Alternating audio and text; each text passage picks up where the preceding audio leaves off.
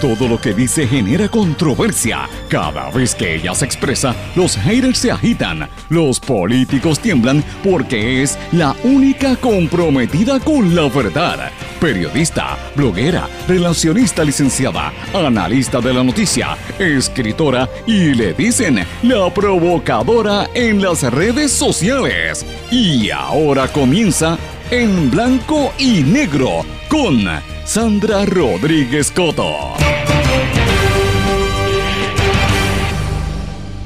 ¿Está Puerto Rico involucrado en el escándalo mundial de los Pandora Papers? Sí, el escándalo que salpicó a 35 líderes internacionales, incluyendo 14 latinoamericanos, involucra a Julio Iglesias, Shakira y otros artistas. Se trata de los principales actores que utilizan el dinero de sus gobiernos y sus ganancias para lavarlo en cuentas fuera de sus países. ¿Cuántos hay involucrados en Puerto Rico?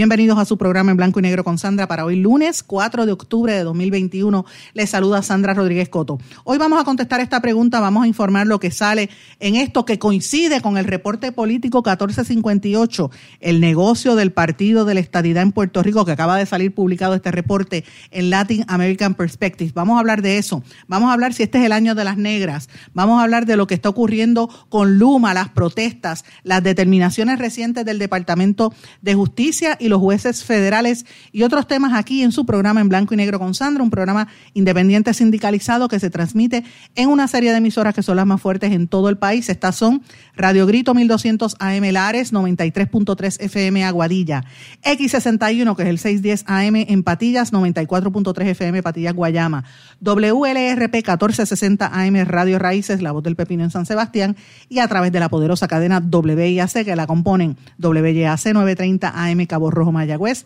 WISA WISA 1390 AM en Isabela y WIAC 740 AM en la zona metropolitana. Vamos de lleno con los temas para este programa. En blanco y negro con Sandra Rodríguez Coto. Mis amigos, le doy la más cordial bienvenida a este su programa en blanco y negro con Sandra, comenzando la semana y más que nada comenzando con mucha energía el, el mes de octubre, que realmente comenzó el sábado, pero la semana formal, pues usted sabe que hoy es lunes, hoy es que empieza a activarse todo lo que está pendiente y este mes promete mucha actividad. La gente sigue molesta porque todo el fin de semana han habido apagones. Hay lugares como por ejemplo en Bayamón, donde hay gente que lleva más de dos meses sin tener el, sistema eléctrico y el alcalde puso el grito en el cielo y ha estado quejándose. Y a esto usted añádale la nube, la nube esa de dióxido de azufre que vino desde el volcán eh, Cumbre Vieja en la isla de Palma, allá en las Islas Canarias, que ha cubierto todo, eh, toda la región, desde prácticamente de España viene esa nube para acá, eh, unida con el polvo del, desierto del Sahara y tiene a, todo el mundo con alergia. Yo esta mañana me levanté con una alergia terrible y eso que no salí, traté de evitar salir a, a espacios abiertos. si usted va a salir, como mucha gente hemos tenido que hacerlo, pues mire, acuérdese que, acuérdese que tiene que ponerse la mascarilla, estamos en plena pandemia, esto no se ha terminado, así es que no se puede bajar la guardia, pero si usted padece de alergias, tenga cuidado porque esto está en el ambiente y está muy fuerte. Señores, este fin de semana han pasado muchas cosas desde la protesta del viernes para acá, vamos a hablar de todos esos temas aquí. Eh, evidentemente la prensa busca lo más lo, lo, lo, que sea más fácil y el chisme y la controversia. Este fin de semana la noticia principal para muchos ha sido el, la tiraera, como dicen los muchachos, entre J Balvin y Residente, porque J Balvin dijo que hicieran un boicot a los premios Grammy y Residente le, le contesta en unos vídeos donde habla palabras soeces, por eso no los comparto, donde él le dice, mira, tú, si tú quieres mejorar y quieres que te nominen, pues escribe tu música, no coja no pienses solamente en números, y empiezan todos estos raperos, hasta Yotuel de Cuba, eh, un montón de raperos de todas partes empezaron a criticar a, a, a J Balvin. J Balvin eh, trató de hacerle promoción de, con, eh, con, los carritos de hot dog, porque como eh, Residente le dijo, mira, tu música es como un carrito de hot dog. Si tú quieres mejorarla, abre un restaurante para que te ganes los premios Michelin, como se, se refería a la excelencia en la comida. Entonces, el J Balvin cogió, empezó a hacer este como merchandising y a vender camisetas y cosas con carritos de hot dog. El papá del salió. Ese fue el chisme de este fin de semana, todo el mundo lo sabe. Todo el mundo estaba pendiente ese, a esa tontería. Señores, y mientras eso se estaba dando, en otras partes del mundo se estaba gestando una noticia que, que de verdad hizo temblar los cimientos de muchos de muchos centros de gobierno en todo el planeta. Y, y, me, refiero a la información de los papeles de Pandora, los secretos financieros que constituye la filtración más extensa de documentos de cómo gente poderosa, líderes políticos, artistas como Shakira y como Julio Iglesias y presidentes de diferentes países han estado involucrados en un esquema para evasión contributiva. Y usted dirá, ah, sí, eso yo lo vi en un titular. Señores, eso involucra a Puerto Rico. Y hoy vamos a hablar de eso. Y empecé el programa con esta información porque es importante que pongamos en contexto cuando nos traen estas noticias que para mí son sandeces, como esto de, de Residente y el chisme, es para que nosotros no miremos lo que de verdad nos está pasando. Nos está pasando una planadora por encima y en el mundo están ocurriendo unas cosas bien importantes que tocan a Puerto Rico y yo las voy a tocar aquí hoy. Y me refiero a este tema de los papeles de Pandora. Ayer en la tarde yo conversaba con Francisco Tavares, el compañero periodista de la República Dominicana del medio El Demócrata. Ustedes saben que hace unos meses yo anuncié que estoy colaborando como analista y como periodista para ese medio que tiene vínculos en toda América Latina. usted lo puede buscar bajo El Demócrata en las redes sociales, en YouTube. Él es, el segundo youtubero más, más grande en la República Dominicana de temas de análisis político y noticias. Y yo le estaba diciendo, eh, Francisco, acaba de salir una noticia en inglés y le envió el documento, le dijo, chequéala porque esto yo creo que toca República Dominicana y yo estoy mirando a ver si toca Puerto Rico. En cuestión de media hora él me llama y me dice, Sandra, ya esto explotó aquí y está tocando directamente al presidente dominicano Abinader. Y yo digo, wow, empezamos a mirar y él ya, montó su reportaje porque toca directamente a la República Dominicana. Y entonces yo empecé a investigar para, darle la información a ustedes en este programa. Eh, y, la noticia general es que eh, hay un grupo de periodistas que incluye, es una asociación de periodistas independientes y de periodistas investigativos en todo el mundo, el Consorcio Internacional de Periodistas de Investigación, ECIJ por sus siglas en inglés, que ha estado eh, incorporando a diferentes medios y grupos en todo el planeta para investigar. Ellos identificaron 600 periodistas en 117 países que empezaron a trabajar sigilosamente para ver dónde se ocultaban estos 11.9 millones de documentos a los cuales ellos tuvieron acceso. 11.9 millones de documentos filtrados.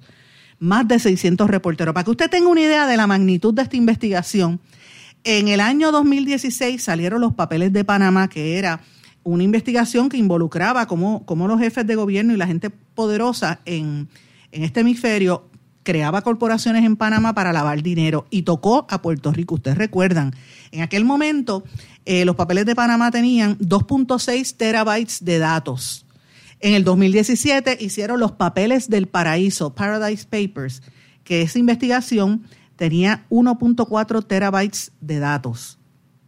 Ahora mismo los papeles de Pandora en el año 2021 tienen 2.94 terabytes. Imagínense la cantidad de datos que hay ahí.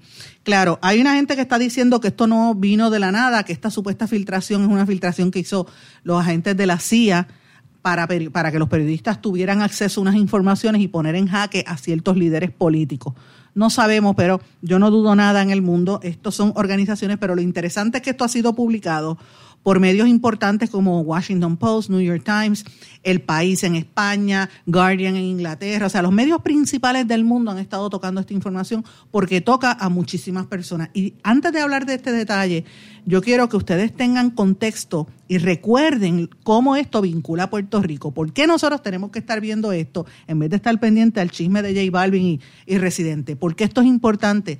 Señores, porque ante la luz del mundo, Puerto Rico es un paraíso fiscal. Puerto Rico está como, como las islas, este, eh, ¿verdad? Todas estas islas donde, donde la gente va y, y hace corporaciones para evadir el pago de contribuciones internacionales. Aquí cuando se abrió la ley 20, y la ley, más que nada la ley 22, muchas de estas empresas llegaron a Puerto Rico a tratar de hacer dinero aquí, generar el dinero aquí o mover dinero de estos países que no tienen vínculos directos con Estados Unidos. Entraban y creaban corporaciones aquí bajo también la ley de, seguros y de bancos internacionales y, el gobierno federal ha tenido que intervenir. Entonces, mire, mire la situación, lo, que, lo que esto conlleva. En Puerto Rico hay como 25 bancos internacionales Y usted dirá, ¿cuáles son esos bancos? Si yo nada más veo First Bank, Banco Popular y qué sé No, miren, bancos internacionales con dinero proveniente de Venezuela, con dinero proveniente de, de Italia, de diferentes partes. Y el FBI y la, el FDIC y otras organizaciones como el Securities and Exchange Commission y todo han estado vigilando esto y han estado trabajando muy de lleno para, para, para cerciorarse de que el dinero que entra a territorio y al sistema bancario norteamericano es un dinero eh, legal, no es un dinero que viene de cuentas raras o de lavado de dinero, ¿verdad? Y aquí hay gente preparada y yo le puedo hablar esto con conocimiento de, de hecho, porque tengo familiares que trabajan eh, directo con el FDIC en este tipo de cosas. Así que esto es, algo que lleva bastante tiempo y ustedes recordarán, para quiero ponerlo en contexto porque la gente se olvida y puede, esto que les estoy diciendo, búsquelo en el New York Times, búsquelo en el, en el en cualquier medio de, eh, ¿verdad?, de, en inglés y usted lo va a encontrar en octubre del año 2020 se publicó una investigación donde las, autoridades del de, IRS y, y, todas las investigaciones de Estados Unidos estaban pendientes a cuatro países que estaban utilizando unas empresas raras para lavado de dinero a través de una empresa en Puerto Rico, un banco que se llamaba Europacific Bank. Eh, y esto es uno de los bancos internacionales o supuestas instituciones internacionales que traían dinero desde Australia hacia Estados Unidos y lo lavaban a través de Puerto Rico hasta que los federales lo interceptan y paran esa investigación que fue aquí en Puerto Rico eh, con un banquero eh, economista que se llamaba Peter Schiff. Eso incluía no solamente a Puerto Rico, incluía las Islas Vírgenes, Guam y American Samoa. O sea, y era parte de, la estructura que estaban tratando de hacer negocios y el, FED de los Estados Unidos dijo, espérate, espérate, eh, hay que tener cuidado porque estos, estos bancos boutiques que está abriendo Puerto Rico hay que observarlos. ¿Ve? Eh, le pongo este contexto para que usted tenga esa información. Ahora mismo la mirada está bien estricta sobre los bancos en Puerto Rico y las autoridades federales están investigando. Ustedes saben que el IRS, el Internal Revenue Service, ha estado investigando el lavado de dinero referente a todas estas eh, industrias y todos estos empresarios que se acogieron a los beneficios contributivos de la ley 22. Así que eso está bajo investigación federal porque hay demasiado dinero y no están pagando contribuciones. Es en ese contexto que yo quiero plantearles esta noticia para que usted la mire desde esa óptica. ¿Por qué? Porque Puerto Rico está involucrado, aunque eso no, usted no lo va a ver en titular del Nuevo Día, ni el vocero, ni Primera Hora, como titular de portada, porque no le conviene. ¿Usted sabe por qué? Porque tiene que ver con gente que tiene mucho dinero, que son los que pautan anuncios, que son los que, eh, amigos de, amigos del alma, ¿verdad? O que tienen algunos intereses o sencillamente no entienden la magnitud de esto. Pero es una situación fuerte. Y esta investigación que han hecho los periodistas en el mundo revela en estos papeles de Pandora, que es la, más reciente, ya recuerden que le dije los papeles de Panamá, el otro que hubo anteriormente que eran los papeles del paraíso, ahora le llaman los papeles de Pandora. Esta es la maquinaria offshore más grande, opera en todo el planeta. Eh, y esto eh, incluye eh, una serie de bancos que lavaban dinero con más de 3.900 empresas y trámites offshore, lo que le llaman offshore fuera de, de ¿verdad? de, de las fronteras. 35 actuales y antiguos presidentes de naciones, más de 100 multimillonarios, más de 300 altos funcionarios públicos como ministros, jueces, alcaldes, dirigentes militares de más de 90 países. Para que ustedes tengan una idea, esto incluyó al ex primer ministro británico Tony Blair y su esposa Sherry que ahorraron 400 mil dólares durante la compra de una casa valorada en 8.8 millones de dólares a través de una empresa offshore en un trámite legal. También involucra al primer ministro de la República Checa, Andrés Babis, que está a la espera de ser reelecto esta semana y movió 22 millones de dólares a las compañías offshore para adquirir una propiedad en Francia de manera desapercibida. O sea, estamos hablando de gente que mueve dinero en estos bancos internacionales y en estas transacciones y los invierte fuera de su país. Por eso es que estamos hablando de un mundo global. No podemos mirar solamente lo que pasa en Puerto Rico, señores. La compra de 14 viviendas de lujo en Estados Unidos y en Reino Unido por valor de más de 106 millones de dólares por el rey Abdalá II de Jordania. Esto fue a través de empresas fantasmas registradas en los paraísos fiscales. La posesión de parte de los hijos del primer ministro de Pakistán, Imran Khan, de lujosos apartamentos en Londres millones de dólares sin declarar en manos de las personas de su círculo íntimo también salieron a la luz. Al igual que el hecho de que la familia del presidente de Kenia, Urutu Kenyatta, lleva años acumulando en secreto los activos valorados en 30 millones de dólares escondidos del escrutinio público. Entonces yo les pregunto a ustedes, ¿ustedes no piensan que, que aquí los políticos deben estar haciendo lo mismo? Que sacan el dinero a través de Panamá, donde sabemos que hay algunos líderes políticos, incluyendo legisladores puertorriqueños, que invierten ¿Qué están haciendo esos legisladores en Panamá? A menos que no sea un viaje turístico, pero ¿por qué esos viajes constantes a Panamá y a la República Dominicana?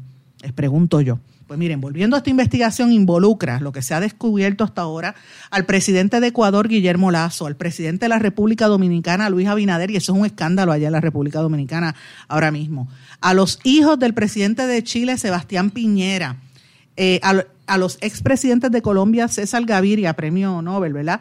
Y Andrés Pastrana, al expresidente de Honduras, Porfirio Lobo, a los expresidentes de El Salvador, Alfredo Cristiani y Francisco Flores, al expresidente de, de Paraguay, Horacio Cartes, al expresidente de Perú, Pedro Pablo Kuczynski, a los expresidentes de Panamá, Juan Carlos Varela, Ricardo Martinelli y Ernesto Pérez Valladares, al ministro de Economía de Brasil, Paulo Guedes, al ex primer ministro de Haití, Laurent Lamont, ¿cómo, ah, ¿cómo va a estar lavando dinero del de Haití, el país más pobre del mundo? Miren eso. El presidente de Montenegro, Milo Duyakanovic, el presidente de Ucrania, Vladimir Zelensky, el presidente de Gabón, Ali Bongo, el presidente del Congo, Denis Saus Nagüeso, el primer ministro del Líbano, Najib Mikati, el primer ministro de los Emiratos Árabes, Mohammed bin Rashid Al Makut, el primer ministro de la Costa de Marfil, Patrick Achi, y la princesa de Marruecos, Lala Hasna. Esto lo pongo en contexto porque como ya ustedes saben, aquí todo el mundo se había estremecido con los papeles de Panamá y a través de la firma de abogados Breshner Freelander, que es lo que hemos, estado hablando, que utilizaban términos eh, falsos y difamatorios a través de ese bufete. Imagínense ahora, esto fue tan fuerte, señores, que hasta más o menos las 11 de la mañana la página, el website de este centro de periodismo que se llama, no es el centro de periodismo, se llama Consorcio Internacional de Periodistas de Investigación, ECIJ, por sus siglas en inglés, la página colapsó precisamente por la magnitud de, esta, de estas revelaciones. En República Dominicana, como les dije al principio, que estuve conversando con el amigo y compañero Francisco Tavares, búsquelo en el Demócrata, la situación está fuerte. Estas filtraciones involucran también en Estados Unidos como eje principal de esta situación eh, de los papeles de Pandora, porque las filtraciones muestran más de una decena de estados de la nación americana, incluidos estados que la gente no, como por lo general no los menciona mucho, como Dakota del Norte y Nevada, Dakota, Dakota del Sur y Nevada, que se han convertido en los líderes en el negocio de vender la confidencialidad financiera. Esta confidencialidad es lo que permite a la gente hacer estas transacciones y sacar fortunas de un país y llevarlas a otro. Esto es lo que se le está imputando, por ejemplo, al presidente, expresidente de la República Dominicana, eh, Danilo Medina, el que estaba antes, y involucra al que está ahora. Así que eh, se supone que hay un interés y que haya legalmente la obligación de que los países se compartan estas informaciones sobre el dinero que se mueve a través de cuentas bancarias, empresas y fideicomisos estadounidenses. Eso es lo que dice la ley. Así que en el año 2014 Estados Unidos se negó a unirse a un acuerdo, oigan esto, a un acuerdo apoyado por más de 100 jurisdicciones que obligaría a las instituciones financieras de Estados Unidos a compartir información. ¿Por qué no lo quisieron hacer los americanos? Señores, porque habían buscado unos paraísos fiscales en algunos de los estados para traer esas ganancias, incluyendo Dakota del Sur, y como le dije, también incluía al estado de Nevada. Puerto Rico es parte de eso y los territorios de la nación americana también, porque como lo ven fuera del área, y aquí se hizo la ley 22 que atrajo a todo este capital extranjero, pues todo eso tiene que ver. Pero donde más controversia ha habido ha sido a nivel de la presidencia de la República Dominicana. El presidente Abinader tuvo que salir en horas de la tarde de ayer a reconocer que, eh, que ellos van a ser abiertos, que tienen transparencia total, eh, y dijo que la empresa de él, porque se le imputa que tiene 70 millones de dólares en, negocios fuera de la República, y él dice que es mentira, que la compañía Little Cut, que controla una propiedad familiar en La Romana y tiene otra, otra propiedad en, en cerca de la Universidad OIM, que es de su familia y eso pues no hay nada que sea ilegal, que lo que está diciendo los papeles de Pandora es falso. Pero señores, eh, esto está fuerte porque cuando trae a tantos líderes políticos como el que yo, los, los que yo le acabo de mencionar, incluye también, para que tengan idea, gente de Venezuela, muchos de México, políticos y, magnates de México, de Brasil, eh, Tony Blair y a los artistas, porque esto también incluye a los artistas, como le dije, los titulares.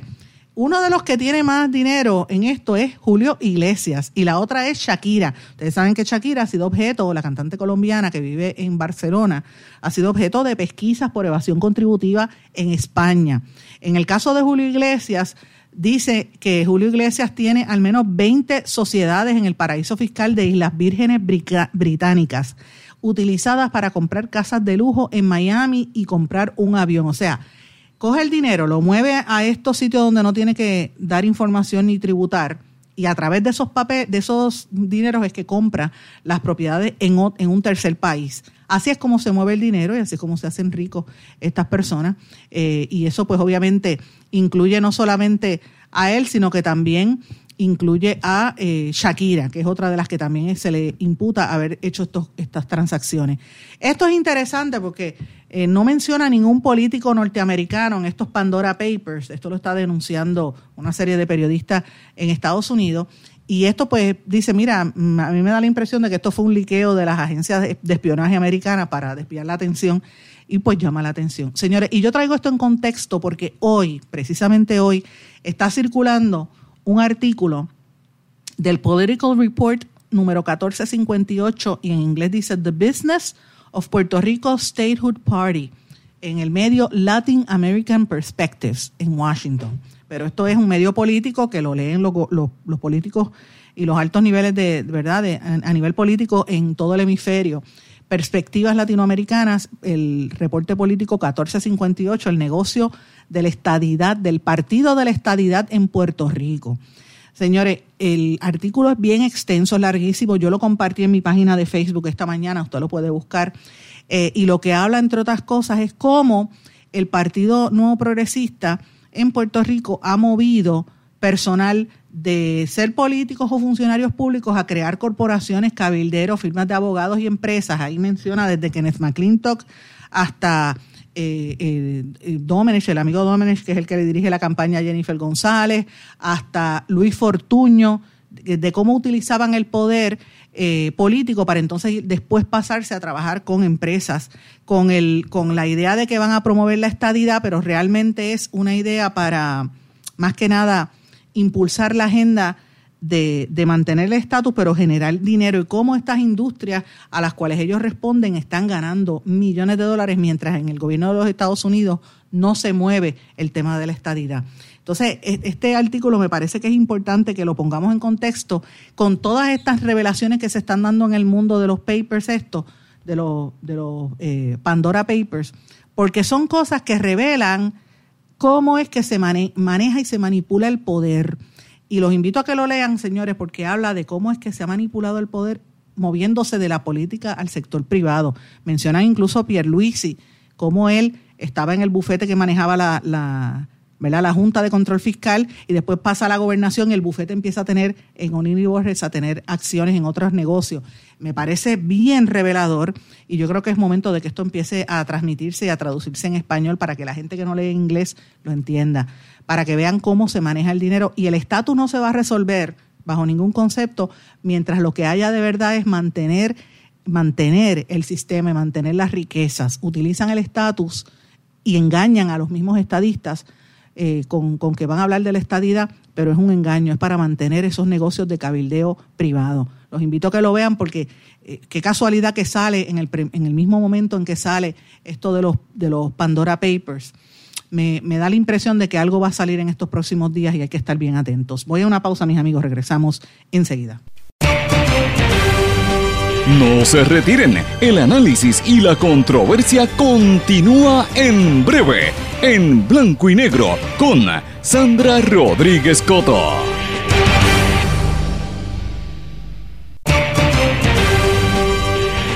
Y ya regresamos con el programa de la verdad, en blanco y negro, con Sandra Rodríguez Coto.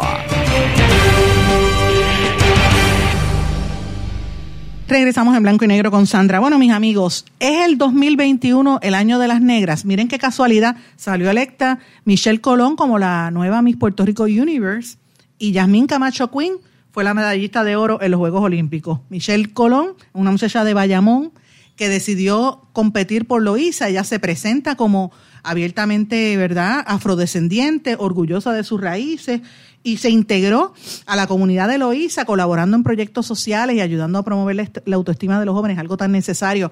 Y esto lo hizo antes de que se supiera públicamente que ella era la candidata, la gente la, ama en Loíza. Y por otro lado tiene a Yasmín Camacho, que ganó la medalla de oro, la primera vez que se gana una medalla de oro en unos Juegos Olímpicos en atletismo, es la segunda medalla de oro en unos Juegos Olímpicos. Recuerden que la primera había sido Mónica Puig. Pero en este caso, a Yasmín le cuestionaba, mira, tú no eres puertorriqueña, mucha gente lo decía porque no sabe hablar español o que nació en Estados Unidos, se crió por allá, hija de un afrodescendiente.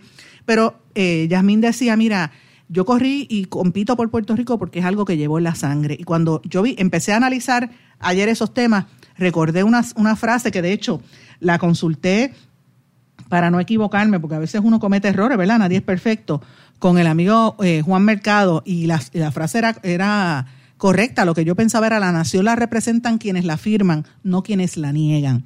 Y uno es, en, en otras palabras, esto lo decía don Pedro Albizu Campos, y yo me acordé de esa frase porque yo decía, bueno, uno es de donde uno es y donde uno se siente de lo que uno quiere ser. Y este análisis de, de si es o no el año de las negras, yo lo traigo, ¿verdad? Pensando en que estamos en pleno decenio de la afrodescendencia, que es un tema que se tiene que estar hablando, se debería estar hablando, y muy pocas veces se menciona. Menciono en el, en el escrito, en una columna que acabo de publicar en Eiboricua y en mi blog, la pueden buscar allí, cosas que están haciendo otras mujeres negras en este mismo momento aquí en Puerto Rico, interesantes que van a salir y que la prensa prácticamente no las está cubriendo. Así es que eh, los invito a que lo lean, que son estas perspectivas que a, mí me gusta aportar. Pero bueno, vamos a traer al tema de Puerto Rico y otras cosas importantes también que nos, nos, nos atañen a todos. Esto de la raza me parece que es importante, es un tema que a la gente no le gusta tocar, pero es importante que se mencione, porque aquí hay gente así, y estamos en el 2021. Pero evidentemente el tema que ha acaparado la atención en todos estos días son los apagones, la falta de luz y la falta del servicio eléctrico. Y la gente está bien molesta en la calle. De hecho, ese fue el tema que trabajamos el sábado en nuestro programa y el domingo también, parte del domingo porque la gente nos lo pide, la gente está desesperada. Yo quisiera que ustedes vieran la cantidad de mensajes que yo recibo a través de mi correo electrónico en blanco y negro con sandra gmail.com o eh, también a través de mi, más que nada el Messenger en Facebook, de la gente pidiéndome a ver si menciono sectores y lugares que están sin el servicio eléctrico, gente enseñándome fotografías de, de cuando se, se apagan las máquinas de familiares, la desesperación que tienen las compras que se dañan y el gobierno como si nada nos pues, se cae de la mata como decía el gobernador Pierluisi. Es increíble.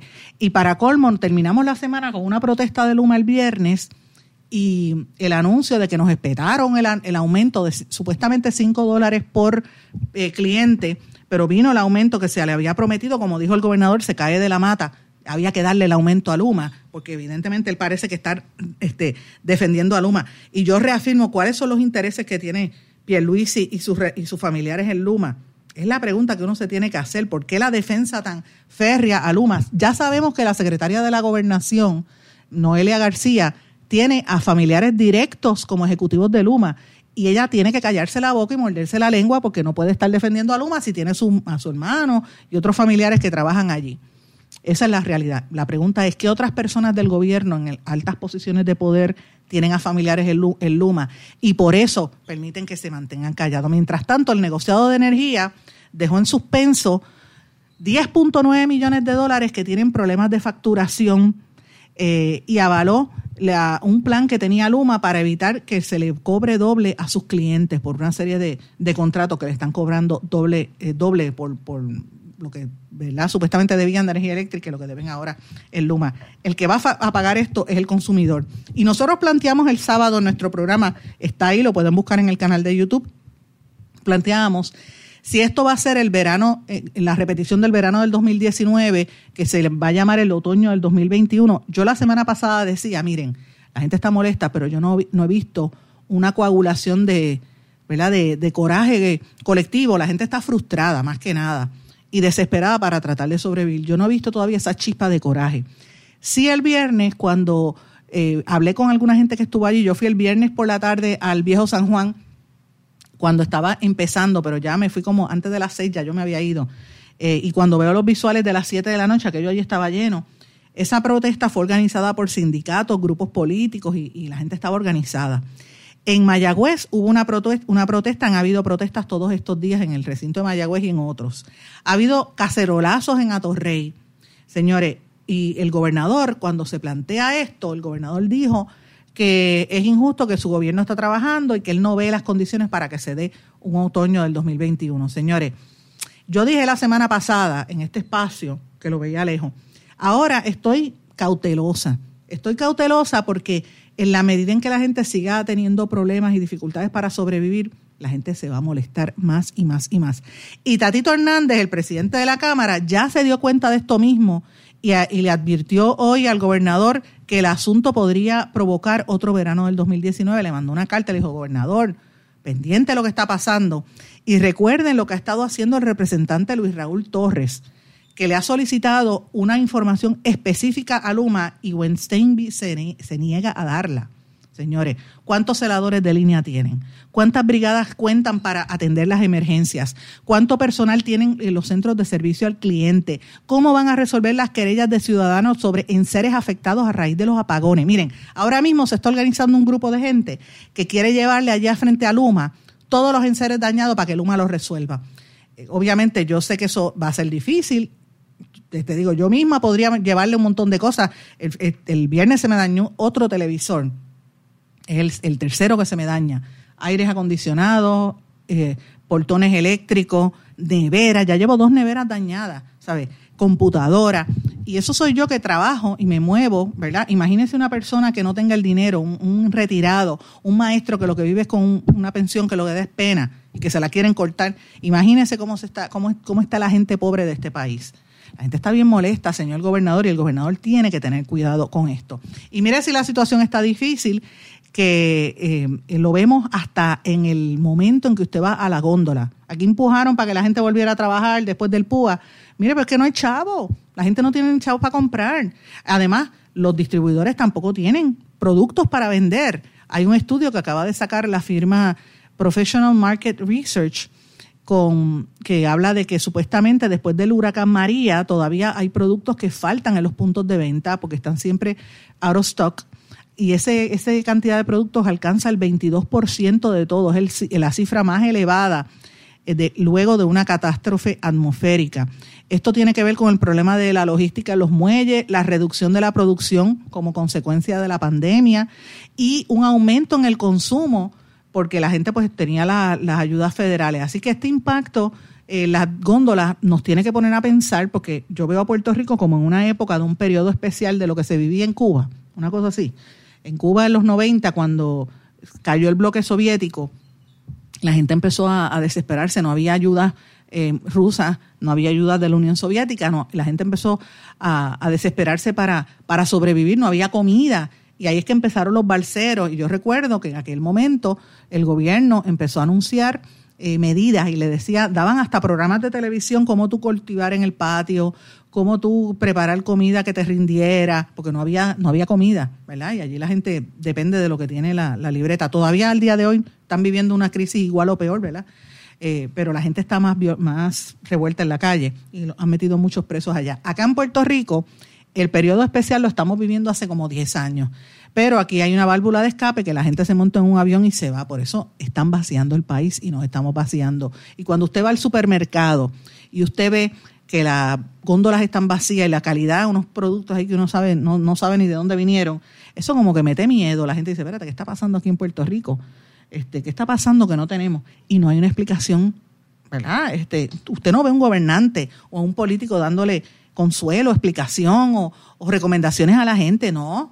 Es más, ¿usted sabe quién se llama o, si existe el departamento DACO?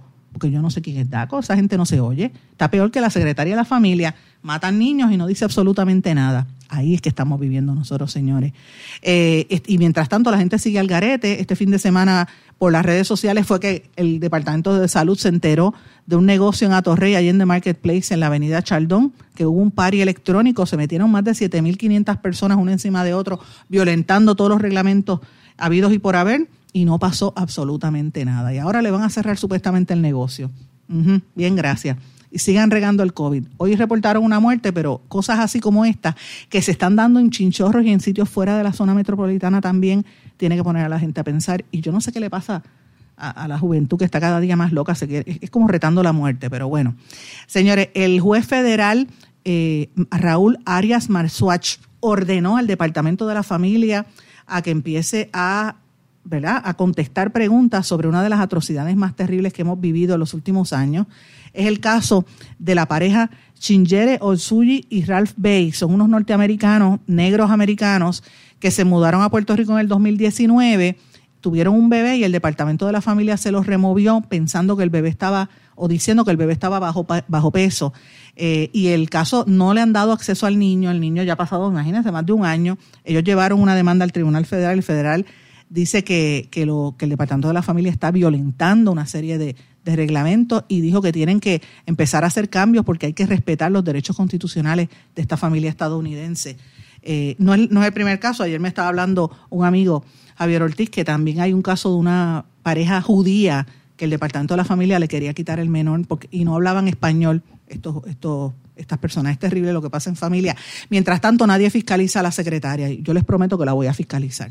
El otro tema importante, antes de irnos a la pausa, Tribunal Federal ordenó al gobierno de Puerto Rico que conteste la demanda por discrimen contra las personas sordas, la demanda que incoaron los amigos Anixa Santiago y Manolo García, que son sordos, una pareja de sordos, eh, y que el, juez federal Jay García Gregory establece, entre otras cosas, que si un sordo va a buscar ayuda en una agencia de gobierno y no se la da, puede demandar.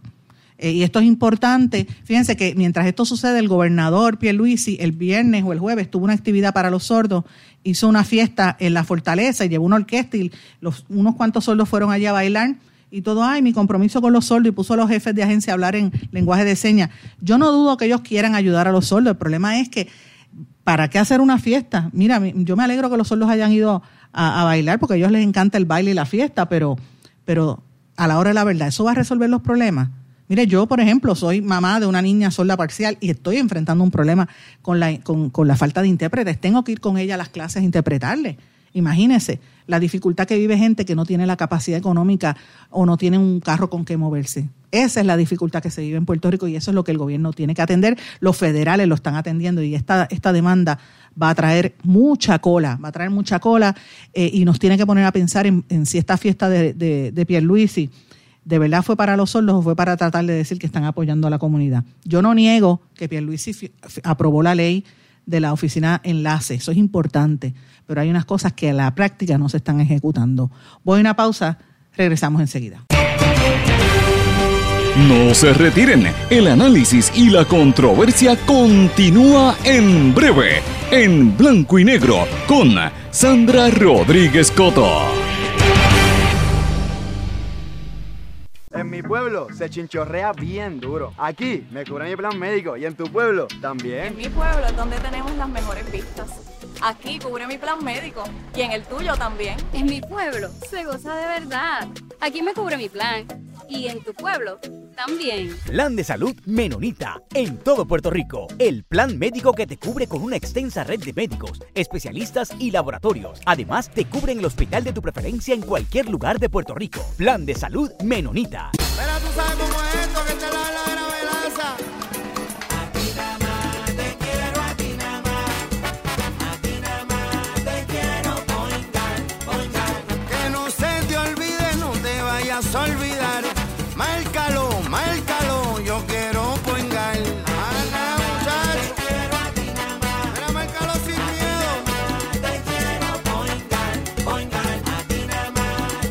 Yo quiero point guard. Quítese el dolor de cabeza con sus obligaciones de contabilidad con los servicios que presta Villalba y Villalba Company. Directo, personal y con sensibilidad humana. Lo que se busca en un verdadero asesor de contabilidad para todo tipo de servicio de contabilidad, pago de IBU, pago de nómina, informes trimestrales y anuales y otros. Ofrecen servicio directo personalizado. Villalba y Villalba Company. Para orientaciones, su teléfono el 939-336-5774. 939-336-5774. 5774.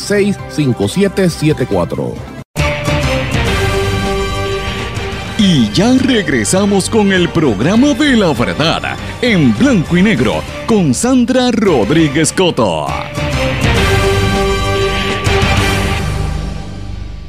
Regresamos en blanco y negro con Sandra. En esta parte final voy a hablar de otros temas para los que me pregunten, porque yo sé que ya empiezan los mensajes por ahí. ¿Qué tú quieres decir? ¿Que el gobernador no ha ayudado a los sordos? No, no, no, no, no. Déjeme aclarar el punto porque me gusta ser honesto, me gusta hablar con, transparencia y, yo voy de frente, yo las cosas las digo de frente. Usted nunca va a escuchar de mí chisme ni hablar por detrás de la gente. No, yo no tengo tiempo para eso, es una estupidez. Eh, y, este, por eso es que el país no echa hacia adelante. A mí me gusta hablar de frente. Y de frente le digo al gobernador que le agradezco lo que ha hecho por la comunidad sorda, que reconozco que él se dio cuenta de que hay una necesidad, que sé y me consta que tiene en el gabinete gente que ha apoyado a los sordos como el amigo Manolo Sidre que lo tengo que decir públicamente, yo lo he dicho otras veces, mi amigo hace un montón de años, y él ha apoyado a la comunidad sorda en múltiples formas que usted no tiene idea, eh, Manolo Sidre a través de los años, no de ahora.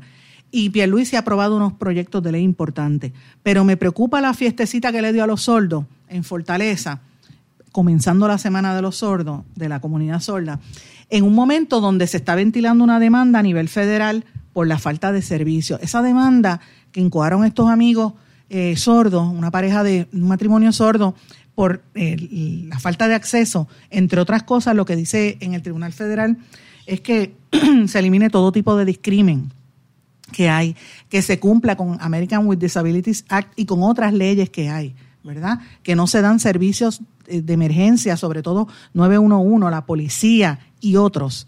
Y eso es lo que yo creo que debemos estar mirando.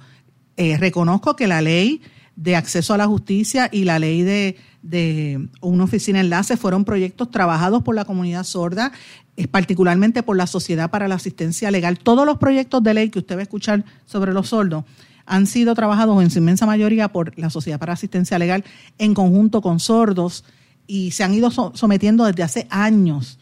Wanda Vázquez se le sentó encima. Ricardo Rosselló, con todo lo que yo critico, ayudó a los sordos, empezó a, promover algunas de las legislaciones, por ejemplo, la ley de acceso a la justicia, para que si arrestaban a una persona sorda tuviese intérprete desde el primer momento. Y la presidenta del Tribunal Supremo y la OAT, la Administración de Tribunales, actuó y empezaron a ayudar y empezaron a, incluso a, grabar vídeos para que los sordos entendieran los procesos legales. O sea, la rama judicial actuó, la rama ejecutiva parcialmente, la legislativa parcialmente y ahora es que estamos viendo una mayor apertura.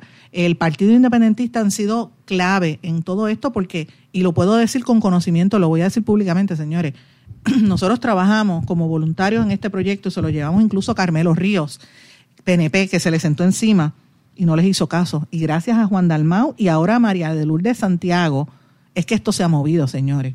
Así que vamos a hablar las cosas con, honestidad. Mariana Nogales también ha llevado proyectos de ley para que se investigue el caso de la muchacha solda que se quitó la vida porque no recibió ayuda en un hospital. Recuerdan aquel caso que lo denunciamos aquí. Y ahora el gobernador pues firmó la oficina enlace. Esto es importante, pero hay una demanda federal y hay que estar atento que no sea la fiesta. Yo, de verdad, la cuestión de la fiesta a mí me preocupa. Me preocupa grandemente que se utilicen fondos públicos para eso eh, en vez de utilizarlo para ayudar al que de verdad lo necesita. Esa es la realidad. Pero bueno, quiero cambiar el tema, mis amigos. Eh, eh, voy a hablar de unas noticias que me parece importante, que he trabajado en algunos momentos, pero esto me llamó la atención. Es en Estados Unidos. Acaba de salir un estudio del Centro de Políticas de la Universidad de Virginia que a mí me puso a pensar y dijo que la polarización política de la nación americana es tan y tan dramática que en vez de detenerse con la llegada de Biden, como mucha gente esperaba, señores, ha ido aumentando. Entonces yo me planteo lo que uno escucha de estos estudios, ¿dónde queda Puerto Rico en, esa, en ese escenario? ¿verdad? Mire lo que dice este estudio. Dice, del Centro de Políticas de la Universidad de Virginia, como le dije, dice que la mayoría de los votantes, la gente que votó por Donald Trump, quieren que los estados republicanos, o sea, los estados rojos, por el color del partido, salgan de la Unión Americana y dejen y se, y se rompa la Unión Americana. Y increíblemente, es un 52% de los electores. Oigan, pero los demócratas, que son los azules, están en la misma. Un 41% de la gente que votó por Biden también tiene la misma idea. Vamos a romper la unión. Demócratas a un lado y republicanos a otro. Oiga, esto es serio. El, el análisis que hicieron dice que dos de cada diez votantes, tanto de Trump como de Biden, que esto se aproxima a 31 millones de habitantes de votantes, coinciden completamente en que el presidente podría tomar las medidas necesarias sin estar limitado por el Congreso o por los tribunales para separar la unión eh, y, que se, y que la ruptura eh, pues sea de una manera controlada y equilibrada. Seis de cada diez electores de Trump o Biden consideran que Estados Unidos no es una democracia participativa, sino un sistema que es gobernado y amañado para el beneficio de los ricos.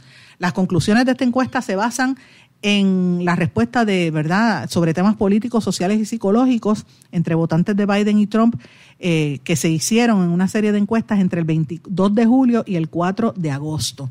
Señores, esto es un estudio fuerte. Si la Unión Americana está teniendo estos problemas, es reflejo de la decadencia. Todos los imperios crecen, se desarrollan, se hacen grandes y luego se destruyen. Pasó con el Imperio Romano, pasó con el Imperio Español, pasó con el Imperio Británico y está pasando ahora mismo con el Imperio Americano, que es un empire, es un imperio, aunque lo quieran llamar de otra manera en este siglo, ¿verdad? Pero la realidad es esa, está en una, en una franca decadencia y uno lo ve en cuando empieza a mirar estas encuestas, la división que hay. Tiene que ver con la gente que está entrando al país, ¿verdad? La cuestión de los inmigrantes latinos, ellos no, lo, no los pueden soportar, pero bueno. Y este fin de semana han seguido las polémicas que discutimos aquí la semana pasada. Ustedes recuerdan que la semana pasada nosotros hablamos de lo que dijo el presidente de México, que dijo estas palabras. Envié ya una carta al rey de España y otra carta al Papa para que se haga un relato de agravios y eh, se pida perdón a eh, los pueblos originarios por eh, las violaciones a lo que ahora se conoce como derechos humanos.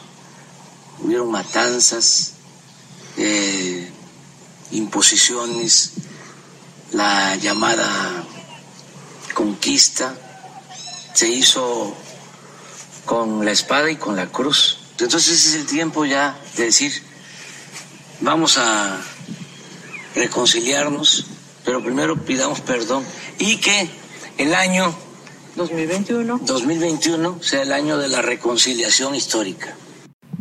Eso fue el presidente Andrés Manuel López Obrador, que como ustedes saben están preparándose para el centenario, el, el segundo centenario de la Ciudad de México y entre las cosas que ellos pidieron, ¿verdad? Es que los españoles y los, y los católicos, el Vaticano y España, pidan perdón para empezar un diálogo, ¿verdad? De, de, todo el daño que se hizo en el proceso de la conquista. El Papa Francisco pidió perdón, esto fue la semana pasada, ¿verdad? A principio de la semana pasada, y a través de uno de sus obispos dijo que había que cultivar un diálogo abierto y respetuoso. Y el gobierno de México anunció que como parte de esa celebración habían logrado recuperar a través de la Secretaría de Cultura eh, 5.746 piezas de patrimonio mexicano, incluyendo bienes arqueológicos y bienes históricos que estaban en el Vaticano, que el Vaticano los devolvió para que el Museo de Antropología Mexicana pues tuviera ese, ese acervo de, propiedades, de verdad que los, los, sacerdotes a través de la historia se habían llevado. Este es un, cuestionamiento bastante conflictivo porque la gente Muchas veces los países no quieren devolver lo que cogieron. Usted vaya a los, a los grandes museos del mundo y usted va a ver que en los museos pues hay piezas de, Egipto, piezas de, de, otros países que muchas veces pues se las llevaban los investigadores y, siempre ha habido el cuestionamiento, ¿eso es de los investigadores que lo, que lo halló o es del país en donde lo encontró, verdad? Esa es parte del problema.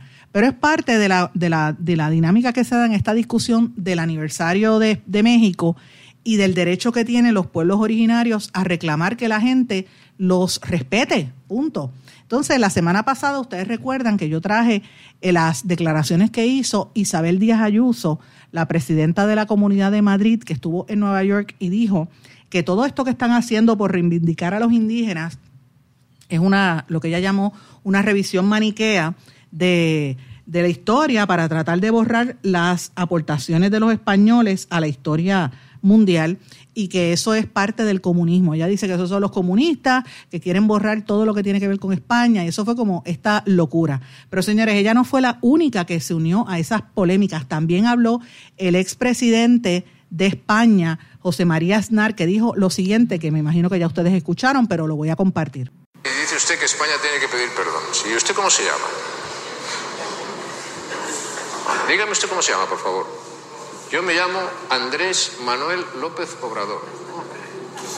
Andrés por parte de los aztecas, Manuel por parte de los mayas, López. Eso, eso eh, vamos, es una mezcla. Incas. Azteca, y Obrador de Santander. Es que, es que si no hubiesen pasado algunas cosas, perdone, usted no estaría ahí. Ni se podría llamar como se llama, ni podría haber sido bautizado. Digo, ni podría haberse producido la evangelización de América. Digo. Es que entonces la gente empieza a sacar todo el racismo y todo el prejuicio que hay hacia los indígenas y hacia los latinoamericanos. Y fíjense cómo se expresó ese señor tan, de esa manera tan arrogante, burlándose del presidente. El presidente mexicano respondió diciendo que no va a entrar en polémicas, que no quiere faltar el respeto, y fue bien humilde la respuesta, pero los españoles siguieron. Luego de eso, José Luis Martínez Almeida, el actual alcalde de Madrid, se pronunció sobre la conquista de América por el Imperio Español durante una conversación que tuvo con periodistas en el marco de la inauguración de la Semana de la Arquitectura. Escuchen lo que dijo el alcalde de la ciudad de Madrid. España se levantan voces de todos aquellos que no quieren celebrar el 12 de octubre, que todos aquellos que denuncian lo que llaman el genocidio son los mismos que, sin embargo, en el año 700 defienden el año 711 la entrada de los musulmanes en España. Y sin embargo, lo que critican es que hubiera una reconquista y les parece fatal que nosotros hiciéramos la reconquista respecto a la invasión musulmana. Y yo no le voy a decir a los musulmanes que nos tienen que pedir perdón ¿eh? por entrar en el 711, ni por cometer las barbaridades que cometieron, estoy seguro, como también se cometieron en el descubrimiento de América. Pero me llama la atención que los mismos que critican el descubrimiento de América, que los mismos que critican la conquista aquí en España, son los que reivindican, sin embargo, a los musulmanes de su invasión en el año 711. Pues bien, me siento muy orgulloso de la conquista de América y no le voy a pedir a los musulmanes que nos pidan perdón por habernos invadido en el año 711. Eso fue el alcalde de, de Madrid que se unió a la controversia. Han salido también unos políticos mexicanos a respaldar las palabras de Aznar y, y, a respaldar lo que han dicho los españoles, de que ellos respaldan a los españoles y a tirarle a Manuel López Obrador. Y, y un poco también tirarle y caerle arriba o, o, rechazar a los indígenas que están reclamando este, este respeto hacia su, hacia su historia. Eh, y yo creo que es importante que la gente no pierda de perspectiva que los procesos históricos se dan eh, cambios, ¿verdad? Y se dan momentos que son atrocidades. Recordemos que en la conquista española, ellos llegaron a estos países, como yo he dicho otras veces, a destruir las tradiciones milenarias. En México había civilizaciones, por eso que me molestó cuando escuché lo que dijo la, la la, la, bestia, porque es que no se le puede decir otra palabra, como la del Partido Popular que estuvo hablando, eh, ¿cómo se llama ella? La, la presidenta de, de, la Comunidad de Madrid, Isabel Díaz Ayuso, presidenta de la comunidad y perteneciente al Partido Popular Español, de cómo ella decía que esto era comunismo y que los españoles tenían un, eh, llevaron la civilización, mire bestia, la civilización existía en América mucho antes que en Europa existieran europeos. Cuando todavía estaban en, en, en edad de piedra, en, Euro, en América Latina ya habían civilizaciones, los incas, los aztecas, los mayas, llevaban milenios allí y cuando llegaron los españoles, no conforme con matarlos y caerle por encima, los esclavizaron, tumbaron sus sus templos y crearon ahí encima los templos católicos y es así como han hecho en todas partes. Y no solamente eso, sino que llevaron negros africanos que esclavizaron también, er, algunos eran líderes, algunos eran reyes y los ponían de esclavos. O sea, todas las conquistas tienen siempre ese tipo de cosas. eh, y hay que reconocerlo. Yo no estoy diciendo que, hay que vivir en el pasado, pero para uno moverse hay que reconocer esos problemas para llegar a, conclusiones. Y los pueblos originarios a través de la historia se han seguido marginados. Por eso que usted ve la oposición que hay en América Latina, en Perú, en Bolivia, en otras partes y ahora en México, a que se reconozcan los derechos de estas comunidades. Las redes sociales le cayeron arriba a este alcalde que acaban de escuchar de Madrid, Almeida, y le dice, mire, Almeida viene del árabe Almaida, que quiere decir la mesa. El alcalde viene de al de, eh, eh, del árabe Maghrib, fundada por los musulmanes. Madrid fue fundada por Maghrib por precisamente por los musulmanes. Le estaban diciendo un periodista musulmán eh, recordándole, mire, usted no hable tanto porque usted, su nombre no, es ni siquiera español, su nombre es musulmán. Así que de, eso es que se trata. Todos venimos de mezcla y hay que reconocer cuando alguien quiere hacer como un llamado a la paz, como ha hecho, me parece a mí, el gobierno mexicano, que, lo, he visto bastante bien, con motivo del aniversario de la, de, Del, del ingreso de los españoles a su país. Mis amigos, he querido darle un panorama de noticias internacionales, muchas cosas están pasando y lo que está ocurriendo también a nivel en Puerto Rico. Eh, déjeme saber sus comentarios, me escribe a través de las redes sociales o en el correo electrónico en blanco y negro con sandra arroba gmail.com y volvemos a escucharnos aquí mañana en blanco y negro. Que pasen todos, muy buen día. ¿Se quedó con ganas de más? Busque a Sandra Rodríguez Coto en las redes sociales o acceda a en blanco y porque a la hora de decir la verdad solo hay una persona en la cual se puede confiar. Sandra Rodríguez Coto en blanco y negro.